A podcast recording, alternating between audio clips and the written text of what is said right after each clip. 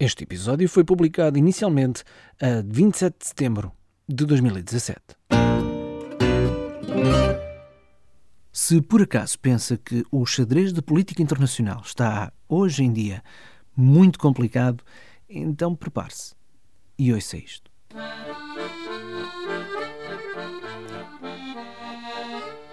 França, 1792.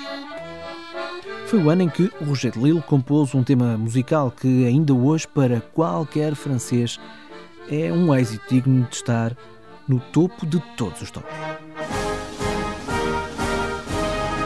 Só que pouco tempo depois, Napoleão entrou em cena e baniu a Marselhesa. Já agora, nota de rodapé, a Marselhesa não foi composta em Marselha, foi composta em Estrasburgo, mas isso agora não vem ao caso. O que vem ao caso é que Napoleão, que se tornou imperador em 1804 e, claro, adotou um outro hino, que era este, ora, dizia eu que Napoleão queria o que queria, não queria o que não queria e, sendo assim, decidia mais ou menos a seu bel prazer tudo o que queria para o seu Império Francês. E o que queria para o Império Francês é que fosse um grande império para ele ser um grande imperador. Não tardou muito até que Napoleão fizesse um acordo secreto com a Espanha, que mais tarde haveria de rasgar, obviamente, traindo os pobres dos espanhóis, coitados. Era um acordo que servia, acima de tudo, para invadir e conquistar Portugal como forma de alargar o Império francês e afrontar os ingleses aliados de Portugal. E é aí que a nossa história começa.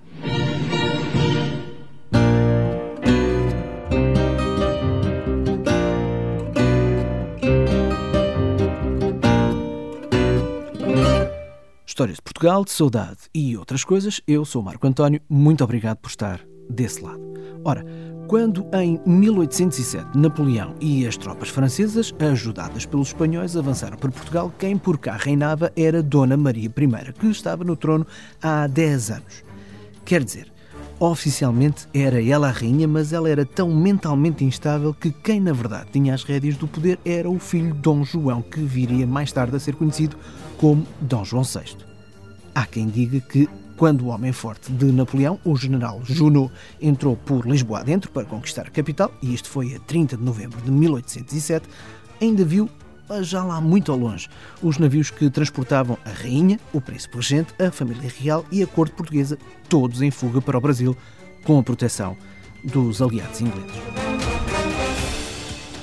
com toda a família real portuguesa no Brasil, mais valia tornar a colónia num reino, e isso aconteceu em 1815, um ano antes de Dona Maria morrer e de Dom João VI finalmente se tornar oficialmente rei. Na altura, rei do Reino Unido de Portugal, do Brasil e dos Algarves.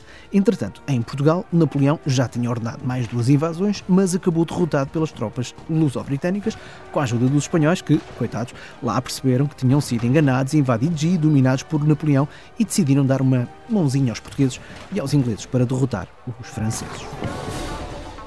Só que a família real portuguesa continuou no Brasil mais uns anos e só regressou em 1821, quando por cá a confusão era grande com os liberais a tentar e a conseguir acabar com o absolutismo.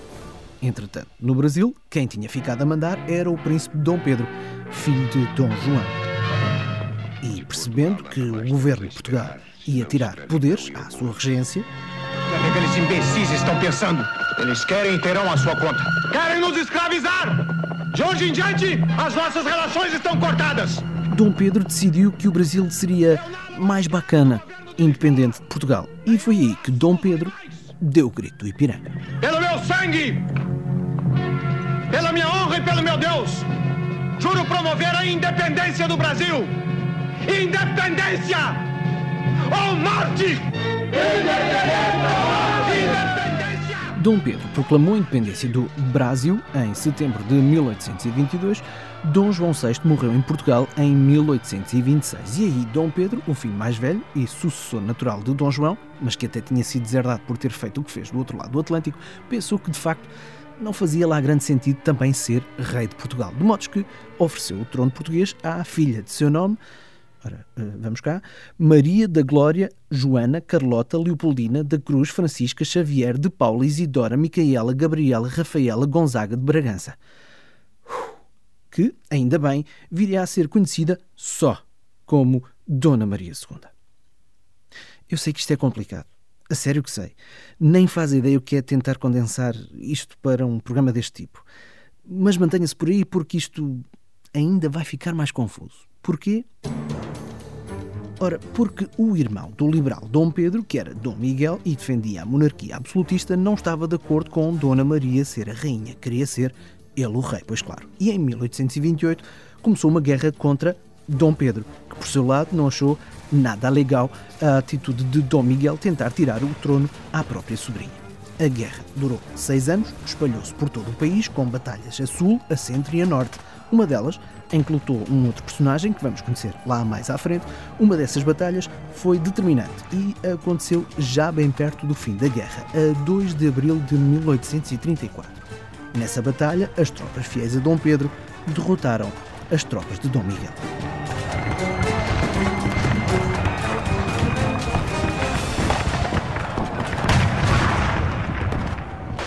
Depois da batalha, percebeu-se que nem nos mortos as duas partes se entendiam. Reza a história que o clero estava declaradamente do lado de Dom Miguel e por isso ordenou que os soldados dessa facção absolutista, que saiu derrotada, fossem enterrados no interior da igreja de Borba de Godin, enquanto que os mortos das tropas de Dom Pedro, esses foram sepultados fora da igreja, onde Deus não tivesse obrigação de olhar por eles.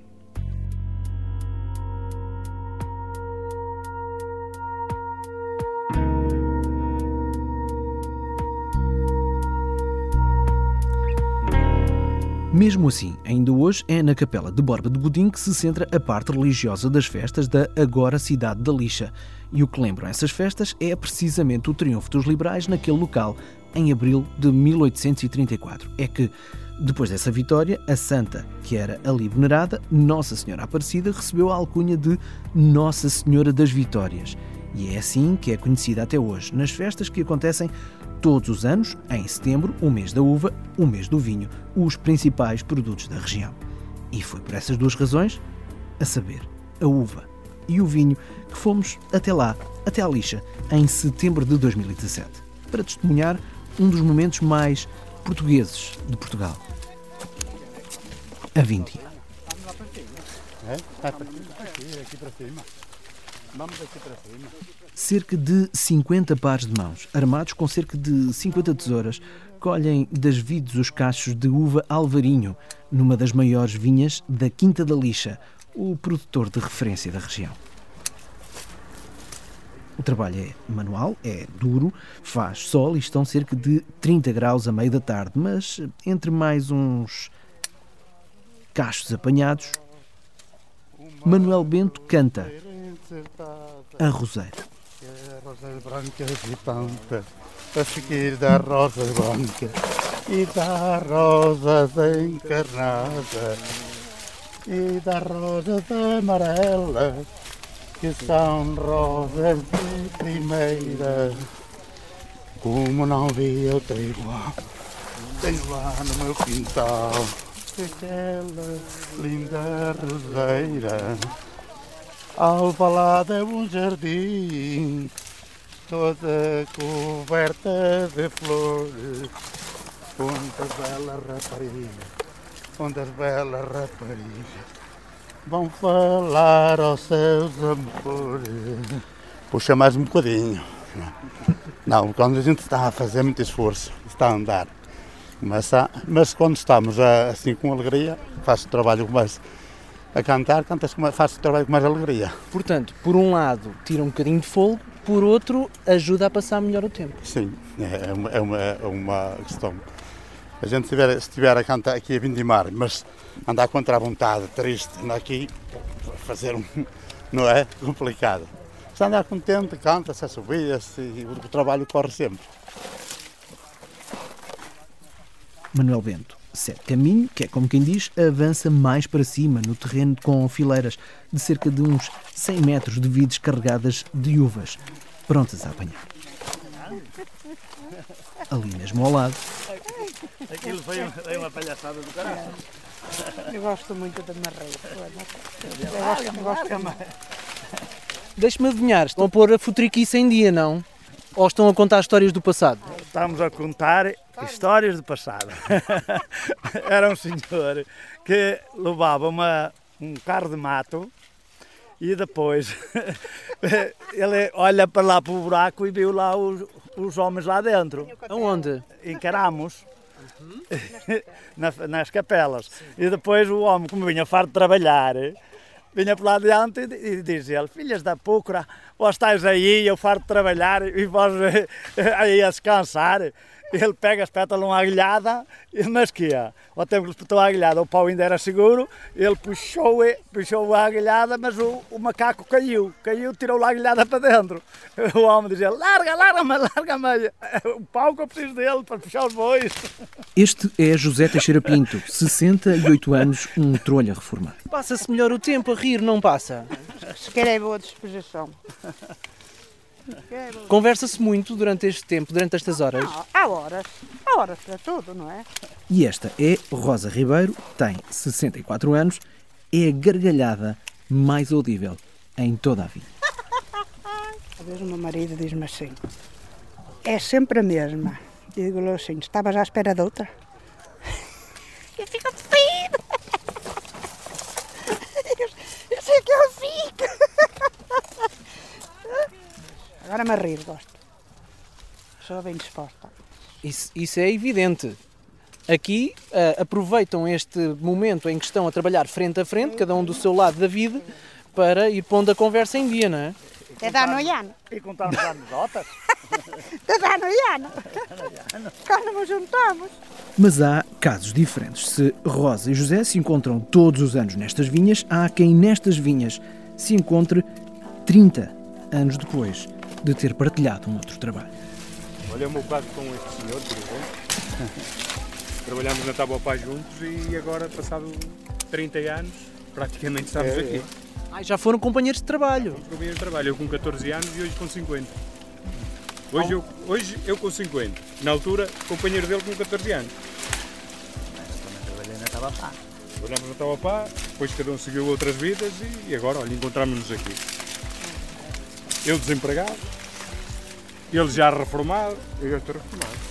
E ao fim de 30 anos havia muita conversa para pôr em dia. Bastante, bastante, bastante, bastante, bastante. O, o, o constituir família, o saber se tem filhos, se não tem. eh, tinha namorada, Essas se coisas todas, não é? Essas coisas todas. Portanto, há sempre, há sempre momentos eh, que, que ficaram para trás e agora tivemos que pôr a conversa em dia, sem dúvida. Jorge Ribeiro, tenho 50 anos. Sou Rodrigo Teixeira da Silva, tenho 62, 62 anos. sim senhor. O que é que gostou de saber ali do seu companheiro que já não via há 30 anos? Já estava com saudades dele e hoje encontramos-nos aqui e conversamos um bocadinho, sempre a trabalhar, mas desde tempos antigos já há muito tempo que não via. Portanto, não fazia ideia do que era feito da vida dele. Não senhor, nem ele da minha.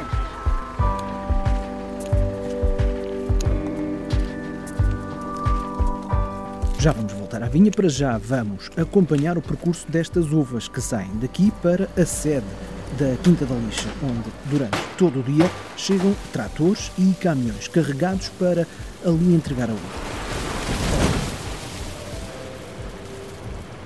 E imediatamente começa todo o processo que transforma a uva em mosto. E do mosto separa a casca e as grainhas. A casca vai servir mais tarde para aguardente, o mosto claro para fazer o vinho verde. Como pôde ouvir, todo este processo é altamente mecanizado, ao contrário do que vimos na vinha. Tem um sabor especial o vinho apanhado ou não? É sempre diferente, não é? É claro que há grandes produtores e, provavelmente o nosso futuro também passa- passará por aí de grande parte da vindima ser mecanizada. Mas a realidade é que, claro que sim, não é? É evidente que para a família dá mais prazer poder contribuir e ter realmente estas gentes não é? tradicionais nossas bem perto de nós nestes momentos. Este é, Diogo Vieira, Direção de Comunicação e Marketing da Quinta da Lixa. e ouvimos ali no meio a palavra família, porque, precisamente, é com base numa só família que se conta toda a história da Quinta da Lixa. Era uma vez dois irmãos e um primo. Os irmãos Alberto e Oscar Meireles já trabalhavam nos vinhos numa outra companhia. O primo, Manuel Meireles, era um homem da construção civil. Ora, dois irmãos e um primo originários da lixa, que queriam transmitir a sua paixão pelo, pelo vinho verde e a partir daí começaram a juntar as propriedades. Os irmãos trouxeram o know-how, o primo já tinha aqui uma capacidade maior a nível produtiva e era ligado também à construção civil, o que facilitou também aqui a questão da, da, da criação de estruturas. E desde aí até hoje em dia foi sempre o intuito principal foi realmente transmitir ao público, ao consumidor final, essa paixão. E desde os tempos de antigamente até hoje tem sido uma evolução uh, enorme.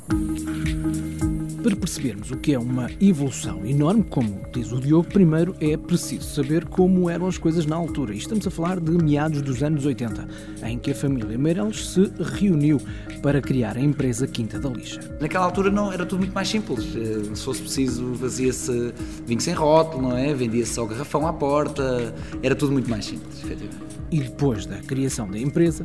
Depois tem sido um, sempre um crescimento bastante sustentado, ao ponto dos tempos de hoje já estamos a produzir 4,2 milhões de garrafas, exportarmos cerca de 52% dessa produção para 34 países diferentes. Uma evolução muito grande que nos levou inclusive também à exploração do enoturismo com o hotel vínico. Daqui a pouco vamos falar desse hotel vínico e de mais um pedaço da história de Portugal que passa por lá. E como prometido, vamos voltar à vinha, para a vindima.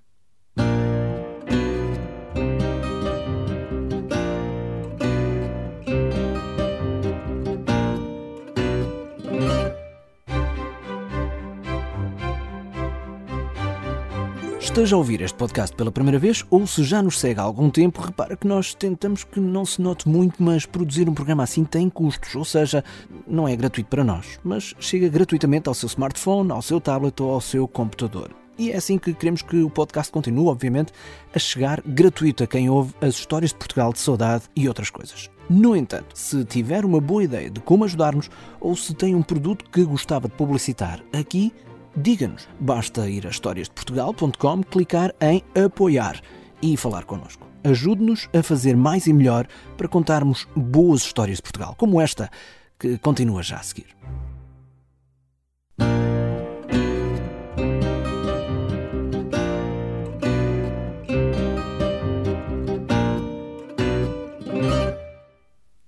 Histórias de Portugal, de saudade e outras coisas, estamos de volta à Cidade da Lixa e à Quinta da Lixa, conhecida por mais de uma dezena de marcas de vinho verde, em especial uma que tem um nome que surgiu quase por acaso. Provavelmente a nossa marca mais importante, que é o Tal da Lixa, que surge de, de, daquela fase em que nós produzimos o vinho a granel e das pessoas quererem o vinho que era produzido na lixa e pedirem-no na restauração do Porto, eh, na restauração local aqui deste, deste, deste Entre Douro e Minho Litoral, de pedirem uh, o tal vinho da lixa. E daí surge a oportunidade de nós criarmos uma marca, o tal. O tal, porque como não tinha marca, não sabiam de quem é que era, quem é que o fazia, não sabiam de onde é que ele vinha, melhor, sabiam de onde é que ele vinha só, não sabiam quem é que fazia, não sabiam uh, mais informações, então pediam o tal. E assim nasceu a marca O Tal, vinho da lixa. Já agora temos estado a falar com Diogo Vieira, responsável pela comunicação da Quinta da Lixa, que hoje em dia já não é só vinho verde, embora a expansão para outro ramo tenha acontecido quando a família Meireles precisou de adquirir mais vinhas para a produção. A Quinta de Sanguinhedo, onde está o Monverde, foi um achado naquela época e permitiu-nos também ter uma grande concentração de, de, de, terreno, que é difícil na nossa zona, que é acima de tudo minifúndios. E depois surgiu a ideia, posteriormente, de nós um, podermos começar, a, digamos, a dar os nossos primeiros passos num anoturismo mais sério, porque nós sempre fizemos anoturismo. Aqui na adega já fazemos as recepções, na Quinta da Lixa já temos um salão um, mais tradicional, onde fazíamos já os almoços, jantares, temos uma cozinha totalmente equipada, mas não tínhamos um local onde pôr as pessoas a dormir, digamos, dentro do nosso ambiente. Tínhamos o projeto de fazer uma coisa mais pequena, uma casa com uma lareira, com cinco quartos para receber os nossos clientes, uma coisa muito mais tradicional, mas depois percebemos que havia aqui uma lacuna uh, nesta zona central, uh, acima de tudo entre o Porto e o Douro, e que nos permitiu fazer este investimento no Mão Verde e realmente pronto, com um investimento com 30 quartos, um hotel com 30 quartos, um hotel de charme, mas hum, bem posicionado, estamos mesmo centrais aqui no Norte e continuar a manter esse tradicionalismo, digamos, uma coisa mais pequena, mas com capacidade de colocar mais pessoas a dormir que não só os nossos clientes. Vale a pena passar pelo site deste Hotel Monverde para ver do que estamos a falar. A sério que vale a pena. Por isso, deixamos o link na página do episódio em historiasdeportugal.com. Mas há uma história dessa quinta que não está lá contada. Ou melhor, ainda não está lá contada. A Quinta de Sanguedo, o Monverde, são três estruturas separadas, em que nós temos a casa principal, que era a antiga casa senhorial, e temos as casas dos caseiros, que é onde nós temos os quartos, e junto a uma casa dos caseiros, e onde nós temos castanheiros centenários, que até dão nome à zona, que é o Castanheiro Redondo, reunia-se o gangue do, do Zé do Telhado. Ora, cá vamos nós outra vez, Zé do Telhado. Foi o cognome com que ficou conhecido José Teixeira da Silva, que nasceu no lugar de Telhado, perto do Penafiel, dizem que por volta de 1818. Começou por trabalhar na pecuária, mas aquilo para que sempre teve mais jeito foi para as armas.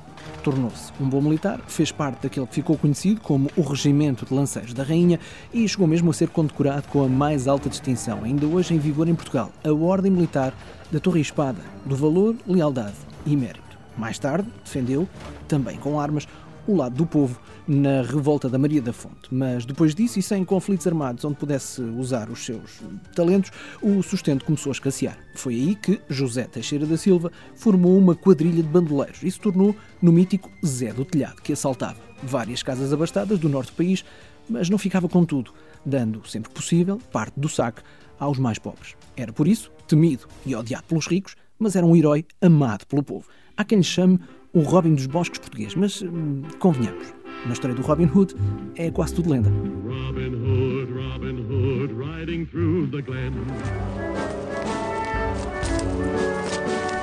A história do salteador português, pelos vistos, foi mesmo assim. Zé do telhado, à frente, a quadrilha toca a reunir. Só para recordar, estávamos a falar desta figura histórica, o Zé do Telhado, porque na Quinta de Sanguinhedo, onde fica o Hotel Monverde, da Quinta da Lixa, reunia-se o gangue do, do Zé do Telhado para combinar eh, quem é que iriam, eh, que rica é que iriam roubar para levar aos, aos pobres. Tencionamos inclusive marcar o local com uma pequena escultura em que mostrará os, os integrantes do, do grupo do Zé do Telhado a combinar então estes pequenos golpes. Golpes que ainda hoje são lembrados não só na lixa como em Amarante, Felgueiras, Celurico, Penafiel, Marco de Canaveses e várias outras zonas do norte do país. Existem de resto várias referências ao bandoleiro que inspirou também literatura, teatro, cinema e televisão e até há largos e ruas com o nome Zé do Telhado. A quadrilha toca reunir, damos aos pobres, tiramos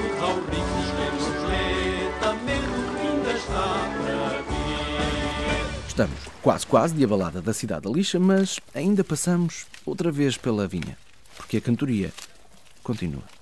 Eu canto e hei de cantar, não para as boas falas ter.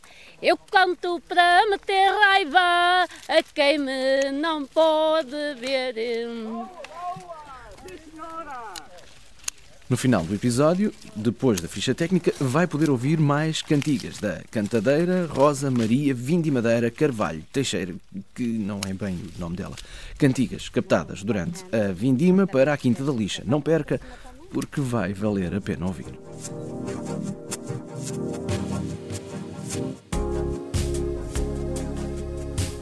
Antes, temos de agradecer à Quinta da Lixa ter-nos recebido tão bem e, particularmente, ao Diogo Vieira pela extraordinária ajuda, tanto na preparação como na realização deste trabalho, que com essa ajuda quase nem pareceu trabalho. Também tivemos ajuda no caminho até à lixa e no caminho de regresso a casa. A Maria Pedro dá mais pormenores.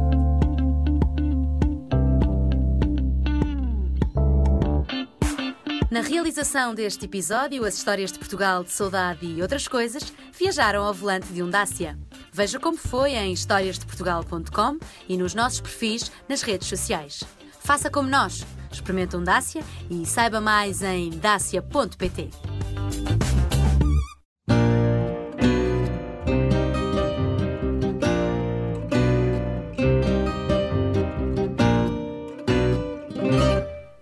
Neste episódio, a música foi de Lee Rosevere, da Orquestra Popular de Paio Pires, e a Marcha do Zé do Telhado, interpretada por Vitorino, fez parte da banda sonora da série João Semana, da RTP. Já agora, no momento em que supostamente ouvimos Dom Pedro soltar o grito Ipiranga, estávamos a ouvir o ator Tarcísio Meira, no filme brasileiro Independência ou Morte, realizado por Carlos Coimbra, em 1972. Em todos os episódios das Histórias de Portugal, o tema oficial é Fado do Sonho, da Pensão Flor. No nosso site temos material extra que recolhemos durante o dia de reportagem com a Quinta da Lixa. Também pode aproveitar para subscrever os nossos e-mails para saber sempre primeiro todas as novidades do programa e ainda sugerir uma história para contarmos aqui. Tudo isto em historiasdeportugal.com.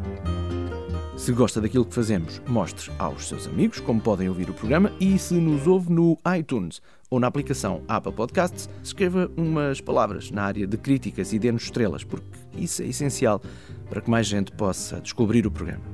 Mesmo antes de fazer isso, e porque acreditamos que vai fazer, dizemos-lhe já muito obrigado. Não se esqueça que há uma versão do programa em inglês chamada Stories of Saudade, com a apresentação da Lucy Pepper, Carlota Leopoldina da Cruz, Francisca Xavier de Paula, Isadora, Micaela, Gabriela, Rafaela Gonzaga de Bragança. Hum. Tudo sobre o irmão gêmeo deste programa está em storiesofsaudade.com. Agora é que estamos mesmo de abalada, vamos ter saudades, esperamos poder voltar muito em breve ao Norte. Eu sou o Marco António, estas são as histórias de Portugal, de saudade e outras coisas. Esta é a Rosa Maria Teixeira e as suas cantigas das vínimas. Eu já fui o teu amor, mas agora não o sou. Ainda olho para ti, foi jeito que me ficou. O meu pai é vindimador minha mãe é de madeira, eu sou filha deles ambos, segui a mesma carreira. Freguesia de Caramos, ó oh minha terra natal, ela fica situada a norte de Portugal.